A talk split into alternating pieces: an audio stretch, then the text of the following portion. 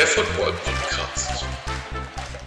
Herzlich willkommen zur zweiten Folge von OneFL, dem Football Podcast. Ich bin Emil und auch dieses Mal freue ich mich wieder sehr, dass du die Zeit gefunden hast, mir zuzuhören.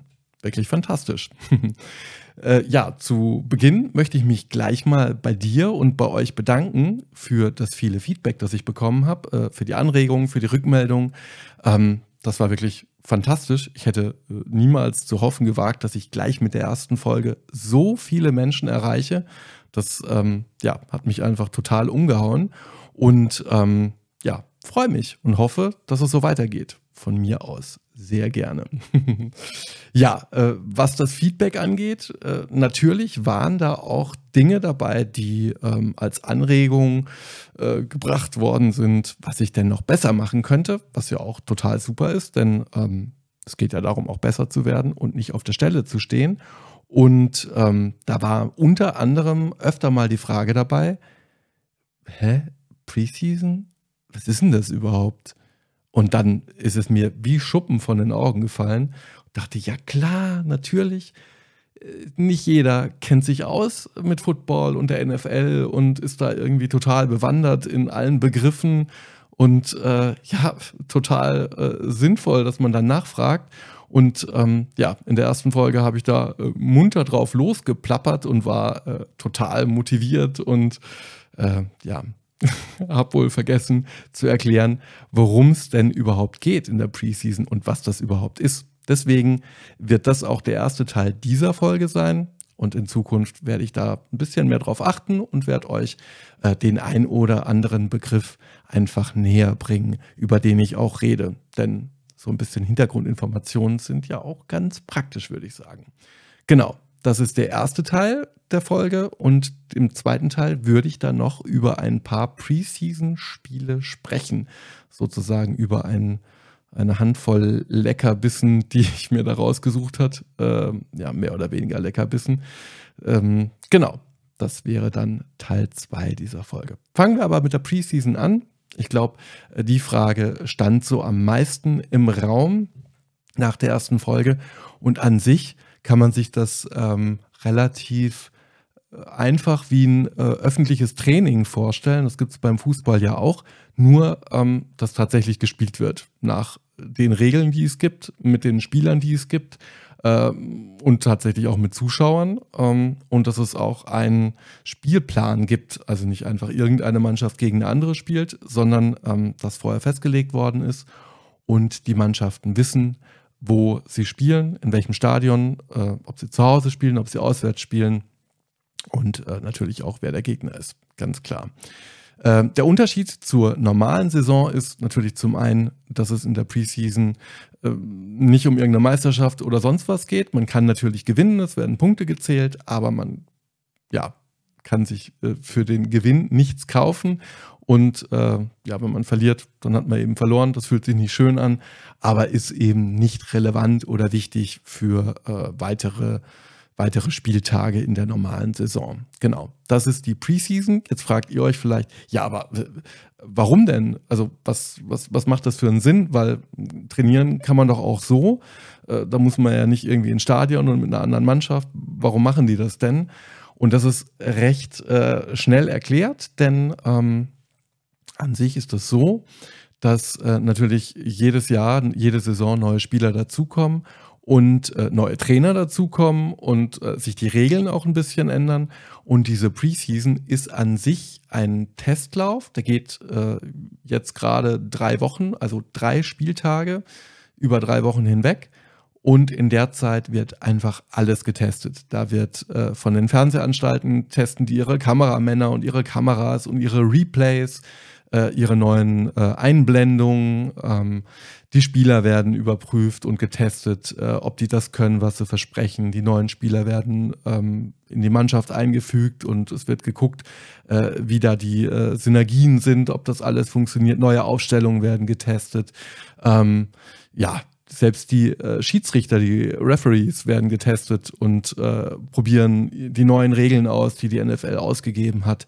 Also an sich geht es wirklich darum, einen riesengroßen Testballon zu starten und äh, den wirklich auch öffentlich zu machen. Das heißt, alle Spieler können sich beweisen, alle Coaches können zeigen, das habe ich jetzt so gerade auf dem Kasten, obwohl natürlich nicht alles gezeigt wird, was später in der regulären Saison gemacht wird, sondern natürlich auch noch ein bisschen was in der Hinterhand bleibt, damit nicht jeder gleich weiß, was man so vorhat. Aber es wird schon mal so angetestet und ähm, geschaut, wie äh, man denn gerade so dasteht. Und vor allen Dingen, das ist, glaube ich, das Wichtigste für die Mannschaften, es wird geguckt, welche Spieler man denn überhaupt mitnimmt in die Saison. Denn ähm, klar, der Kader ist begrenzt und man nimmt nicht einfach äh, 200 Spieler mit und guckt dann mal, sondern äh, man muss sich natürlich auf das beschränken, was man mitnehmen kann und versucht dann eben rauszufinden, welcher Spieler äh, taugt jetzt gerade was und welchen lassen wir dann doch lieber zu Hause und äh, welchen wollen wir einfach gar nicht mitnehmen. Das ist äh, die Hauptaufgabe der Preseason eigentlich, um zu gucken, welche Spieler halten denn auch das, was sie versprochen haben. Genau. Das würde ich jetzt so grob äh, äh, als, als Rahmen der Preseason äh, ausgeben. Äh, wichtig ist einfach, es, es geht nicht darum zu, zu, gewinnen oder zu verlieren. Das ist natürlich schön, wenn man gewinnt. Das war in der letzten Folge, hatte ich das ja auch erwähnt, auch so ein Rekord, den die Baltimore Ravens eben aufgestellt haben, dass sie wirklich extrem lange ungeschlagen waren. Aber an sich ist das was für die Geschichtsbücher, für die, für die äh, Statistikbücher und für die Statistiker unter uns. Ähm, aber so wirklich relevant ist das natürlich nicht. Ist ja ganz klar. Es wird oft einfach auch was Wildes ausprobiert. Es werden Sachen gemacht, die man in der regulären Saison vielleicht nicht macht. Und äh, man versucht einfach sich aus. Man testet sich aus, man testet die Spieler. Äh, im Endeffekt geht es natürlich manchmal auch darum, ein bisschen die Zuschauer zu begeistern. Ist ja auch schön, äh, wenn man da was Fantastisches macht und was Mutiges tut, äh, einen mutigen Spielzug äh, ablaufen lässt und die Zuschauer durchdrehen, wenn es dann klappt und alle sagen, krass, hätte niemand erwartet, dass das jetzt funktioniert.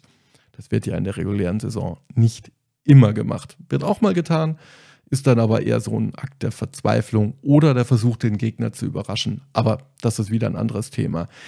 Und manchmal, ja wirklich, manchmal sind auch Spiele dabei, wo man das Gefühl hat, ja was, die wollen jetzt tatsächlich gewinnen. Was ist denn da los? Die wollen wirklich gewinnen. Das geht denen wirklich darum, zu gewinnen. Also das haut mich dann immer von den Socken. Und wenn es dann noch zwei Mannschaften sind, die wirklich um den Sieg kämpfen, ist das natürlich nochmal eine ganz andere Nummer, weil dann wird ein Spiel halt wirklich gut.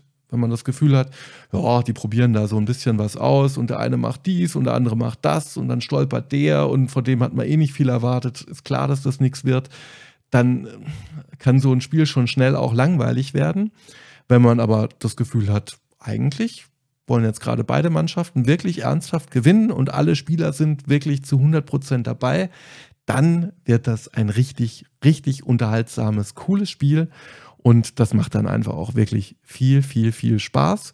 Und das war eben ähm, ja, der Fall bei dem Spiel der Ravens aus Baltimore gegen die Washington Commanders, über das ich letzte Woche gesprochen habe. Genau. So, ich hoffe, ich habe jetzt mal grob die Preseason äh, ja, erklärt oder erklärlich oder verständlich gemacht. Das äh, würde mich auf jeden Fall freuen. Wenn dazu noch Fragen sind, immer her damit, natürlich. Ähm, ja, deswegen glaube ich, hatte ich letztes Mal auch erzählt, ich bin da nicht so der größte Fan von, weil ähm, ja manchmal kann sich so ein Spiel auch ziehen und man hat das Gefühl, eigentlich ja könnte man sich die Zeit auch sparen. Und ähm, dann guckt man sich halt die Zusammenfassung an und dann ist auch gut. Also da brauche ich äh, keine vier Stunden vorm Fernseher sitzen und ähm, mir das angucken, wenn ich das Gefühl habe, das ist jetzt gerade so ein bisschen äh, wie in einem Labor. Ich kipp mal das mit dem zusammen und guck mal, was bei rauskommt. Also ja, da ist der Entertainment-Faktor nicht immer so gegeben.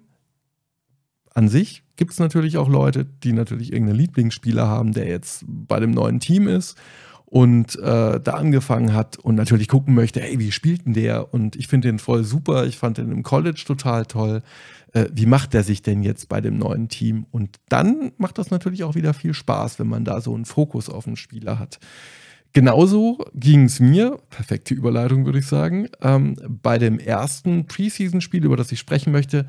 Da haben die Jets, die New York Jets, äh, bei den New York Giants gespielt. Naja, war jetzt nicht so wirklich bei denen, die teilen sich sowieso ein Stadion. Aber ähm, es war alles schön blau und rot und weiß. Also waren dieses Mal die Giants zu Hause.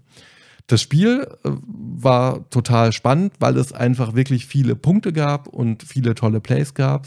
Äh, auch noch dazu, das ist immer ganz schön, wenn man auch von der Defense was sieht und nicht alles nur so durchgeht wie Butter. Und ähm, ja, der Grund, warum das Spiel was Besonderes war, war einfach äh, die Tatsache, dass Aaron Rodgers vorher bei den Green Bay Packers über viele Jahre hinweg jetzt zum ersten Mal bei den Jets als Quarterback in der Startaufstellung stand. Das war einfach äh, fürchterlich interessant zu sehen, wie machen sich die Jets mit Aaron Rodgers und Aaron Rodgers mit den Jets. Und das sah tatsächlich ziemlich gut aus. Und ähm, ich würde sagen, das hat auch ziemlich gut funktioniert, denn Rogers hat auf jeden Fall mal einen Touchdown-Pass äh, hinbekommen und äh, hat die ersten sieben Punkte aufs Board gebracht für die Jets. Ähm, dann äh, durften die Giants versuchen nachzulegen und Tommy DeVito, der Rookie-Quarterback äh, der Giants, hat äh, tja, dann relativ früh eine Interception auf Brandon Eccles geworfen und somit waren die Jets 14-0 in Führung.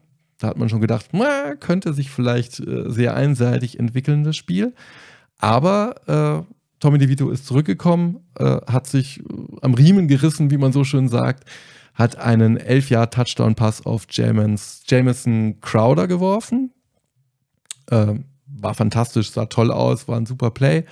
Äh, das wurde dann aber leider äh, zurückgenommen. Äh, das war nämlich nicht ganz ein Touchdown, sondern eben kurz vor der Linie. Ähm, das hat dann aber Joshua, äh, Joshua sage ich schon, Joshua Corbin, der Running Back, mit einem Ein-Yard-Run äh, erledigt. Und somit stand es tatsächlich dann 14 zu 7 und das Spiel hat sich viel, viel offener angefühlt. Man hat gedacht, jetzt kommen die Giants zurück, das wird spannend, das könnte noch was werden. Ähm, ja, Tommy DeVito hat dann in der ersten Halbzeit noch immerhin äh, zwei Field Goals für Graham Gano ermöglicht und zur Halbzeit stand es dann tatsächlich 14 zu 13. Also ziemlich offen, würde ich sagen. Tja, dann hat Zach Wilson für die Jets übernommen und ähm, ich muss ehrlich gestehen, ich bin kein großer Zach Wilson-Fan. Ich äh, finde jetzt weder, dass er besonders toll spielt, noch mag ich das, was er in den Interviews so von sich gibt. Ähm, ja, da fehlt mir so ein bisschen die Selbstreflexion. Aber gut, das ist wahrscheinlich jetzt wieder ein anderes Thema. Zach Wilson hat auf jeden Fall die Jets noch gerade so zu einem Field Goal ähm, gebracht. Das heißt drei Punkte mehr. Ähm, ja, das war irgendwie das Einzige, was bei Wilson dann noch groß ging. Ich hatte auch das Gefühl, da hat irgendwie gar nichts funktioniert. Und direkt danach ähm, ist dann der dritte Quarterback der Jets aufs Feld gekommen. Und ähm, das war dann schon wieder was ganz anderes, denn das war Tim Boyle und von dem war ich wiederum sehr beeindruckt. Ich hätte nicht gedacht, dass der so gut ist. Der hat noch zwei Touchdown-Pässe hinbekommen. DeVito, Tommy DeVito hat durchgespielt für die Giants und äh, hat ganz am Schluss, das habe ich so ein bisschen vorweggenommen, noch einen Touchdown-Pass auf Jaden Mickens ermöglicht. Ähm, das war dann aber relativ irrelevant, weil das Spiel eigentlich schon entschieden war. Sie haben dann noch eine Two-Point-Conversion auf Eric Gray äh, äh, ja, ermöglicht oder sie haben versucht, Eric Gray noch eine Two-Point-Conversion erlaufen zu lassen, was dann auch geklappt hat und das Spiel ist letztendlich äh, 32 zu 24 ausgegangen. War an sich auch echt ganz spannend. Ich fand äh, Tommy DeVito für die Giants gar nicht mal schlecht. Also ich habe weniger erwartet und war eigentlich ganz positiv überrascht und ähm, war bei Zach Wilson leider auch überhaupt nicht überrascht, denn ja, das fand ich einfach irgendwie relativ unmöglich. Und ähm, man hat gesehen, äh, die Jets waren tatsächlich in einem Loch zwischen Rogers und Boyle äh, in der Zeit, in der Zach Wilson der Quarterback war, hat einfach nicht viel funktioniert. Und ähm, ja, das fand ich schade.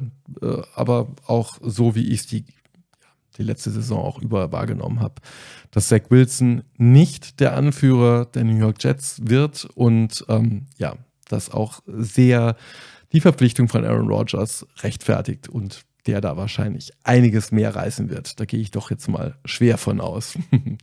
genau, so viel zu dem unterhaltsamen Spiel. Aber ich habe hier noch zwei andere, die ich mir angeschaut habe, beziehungsweise die ich mir angeschaut und erachtenswert halte. Da habe ich noch äh, das Spiel, äh, in dem die Pittsburgh Steelers die Atlanta Falcons besuchen. Klingt jetzt eigentlich auf dem Papier gar nicht mal so schlecht. Beide Mannschaften würde ich jetzt so äh, im Umbruch äh, bezeichnen. Die Steelers äh, sind schon so ein bisschen weiter, haben sich schon ein bisschen mehr gefunden, während die Falcons jetzt ja gerade so ein bisschen am struggeln sind. Und ähm, sich in der Offseason sehr darauf verstärkt haben, ihr Laufspiel einfach noch weiter zu äh, implementieren und zu verstärken. Und ähm, tja, was soll man sagen? So richtig toll war das Spiel eigentlich nicht. Alles, was passiert ist, passierte in der ersten Halbzeit. Außer man ist ein wahnsinniger Fan äh, von äh, Defense und von äh, Defense Play und Special Teams. An sich äh, haben die Steelers die Falcons komplett niedergemäht. Das Spiel ist 24 zu 0 ausgegangen. Und ähm, ja, äh, Pickett hat in den ersten zwei Drives, glaube ich, war es sogar, ähm, zwei Touchdowns geworfen. Trubitsky hat dann noch ein Field Goal ermöglicht und äh, McFarland dann nochmal einen Touchdown. Das waren die Punkte und zwar alle in der ersten Hälfte. In der zweiten Hälfte ist absolut überhaupt nichts passiert. Und ähm, ja, die Falcons haben eigentlich nur zwei Fumbles produziert. Und zwar also eigene Fumbles. Äh, viel gepantet und ein Turnover und Downs äh, war dann am Schluss auch noch drin, logischerweise, weil man ja unbedingt noch irgendwie Punkte aufs Board zaubern wollte, was dann auch nicht funktioniert hat. Es war wirklich ein sehr, sehr, sehr eindeutiges Spiel. Es war nicht wirklich spannend, aber ähm, man hat in der ersten Hälfte gesehen, wie viel bei Pittsburgh schon gut läuft und wie die gut zusammenarbeiten und die einfach in der Entwicklung der ganzen Franchise äh, schon einen großen Schritt weiter sind als letztes Jahr und als die Falcons sowieso. Also wenn man jetzt ein Pittsburgh-Sympathisant ist, so wie ich, dann war das Spiel ganz nett. Ansonsten hat es, glaube ich, eher ein bisschen wehgetan. Genau. Und das dritte Spiel im Bunde, alle guten Dinge sind drei, äh, ist das Spiel der äh, Seattle Seahawks gegen die Green Bay Packers zu Hause in Lambeau Field. Ähm, da ist ja nach dem Weggang von Aaron Rodgers, der jetzt eben bei den Jets brillieren darf, äh, Jordan Love eine Reihe nach vorne gerückt. Und ähm, da sind alle tierisch gespannt. Äh, wie das weitergehen soll. Bei den Seahawks hat letzte Saison Geno Smith als Quarterback für äh, eine wahnsinnige Überraschung gesorgt, dass der auf einmal ja, auf einmal richtig gut ist und, und konstant und gut spielen kann. Damit hat, glaube ich, auch keiner mehr gerechnet. Und bei diesem Spiel ähm, ja, hat Geno Smith leider überhaupt nicht gespielt. Dafür hat der Quarterback Drew Locke durchgespielt. Und ähm, bei den Packers hat man einfach ja, alle drei Quarterbacks mal durchgewechselt. Also Nummer eins Jordan Love. Und danach hat man sich noch Sean Clifford und äh, auch McGuff noch angeschaut, um zu sehen, wer ist Nummer zwei und wer ist Nummer drei. Obwohl ich mir ziemlich sicher bin, dass Sean Clifford eindeutig die Nummer zwei ist. Der ist äh, tatsächlich auch wirklich richtig gut, finde ich. Also ich bin überrascht, äh, wie gut die Quarterback-Situation bei den Packers jetzt dann doch ausgesehen hat habe ich ehrlich gesagt überhaupt nicht mit gerechnet. Ich dachte, das wird jetzt erstmal das Tal der Trauer, sah aber alles ganz vernünftig aus. Ähm, es gab nicht viele Punkte, muss ich dazu sagen. Es war jetzt kein Punkte-Festival und äh, es hat nur gekracht und geknallt überall, sondern ähm, es gab einfach auch viele gute Defense. Gerade bei den Packers fand ich die Defense wieder sehr, sehr stark. Und ähm, ja, was soll ich sagen? Es ist 15 zu 19 für die Green Bay Packers ausgegangen. Ich werde jetzt nicht äh, jeden Punkt auseinandernehmen. Äh, an sich, äh, in der Zeit, in der Jordan Love gespielt hat, gab es ein Field Goal, ein Punt und ein Touchdown. Und ähm, Drew Lock hat äh, auch so seine Punkte gemacht. Immerhin auch ein, ich glaube, einen Touchdown erworfen. Ich bin mir gar nicht sicher, ob es noch ein zweiter war, aber ich glaube, es war nur einer. Und ähm, ja, im letzten Drive durfte dann noch Holton Aylers äh, für die Seahawks dran. Ähm, ja, da ist nicht viel bei rumge rumgekommen, aber es war trotzdem schön, den auch nochmal zu sehen. Genau, also das Spiel war an sich auch kein äh, ja, Feuerwerk, aber ich fand, das war auf jeden Fall unterhaltsam und es war spannend, weil eben wirklich die ganze Zeit nicht klar war, wer als Sieger vom Feld geht. Genau die drei Spiele habe ich rausgesucht. Vielleicht hast du ja auch ein paar Spiele geschaut und vielleicht hättest du dir äh, gedacht, da kommt jetzt noch was anderes von mir. Äh, das darfst du mich gerne wissen lassen, wenn du irgendein Spiel gesehen hast, das viel, viel, viel erwähnenswerter gewesen wäre. Gab es mit Sicherheit auch. Ist ja auch immer Geschmackssache. Ich habe mir jetzt einfach mal die drei rausgesucht. Ähm, es waren auch einige ganz fürchterliche Dinge dabei, die wenig Spaß gemacht haben. Die möchte ich hier aber einfach äh, besser nicht erwähnen. Ähm, ja. So, und zu guter Letzt äh, noch die Neuigkeit, dass es jetzt auch einen passenden Instagram-Kanal zu OneFL gibt. Du findest OneFL unter One, also ausgeschrieben, unterstrich F unterstrich L. Ich würde mich total freuen, wenn du da mal reinschaust und vielleicht auch zu dieser oder zur letzten Folge einen Kommentar hinterlässt und mir einfach erzählst, welche tollen Spiele du in der Preseason gesehen hast und ähm, worauf du dich in der neuen Saison freust. Denn ähm, die neue Saison steht vor der Tür. Das geht am 7. September los. Und ich äh, habe vor, davor noch eine kleine Preview-Reihe zu machen, worauf man sich denn am meisten freuen sollte, könnte, ja, hoffentlich wird. Und ähm, ja, welche Teams interessant sind, welche Divisions interessant sind und ähm, ja, was so los ist und worauf man so vielleicht achten muss in der neuen Saison. Ich freue mich auch weiterhin über Anregungen und Kritik und äh, deine Meinung. Das ist das Wichtigste überhaupt, dass ich die in der nächsten Folge auch wieder einbringen kann. Ich wünsche dir einen wundervollen Tag und würde sagen, bis zum ja, hoffentlich nächsten Mal. Ne?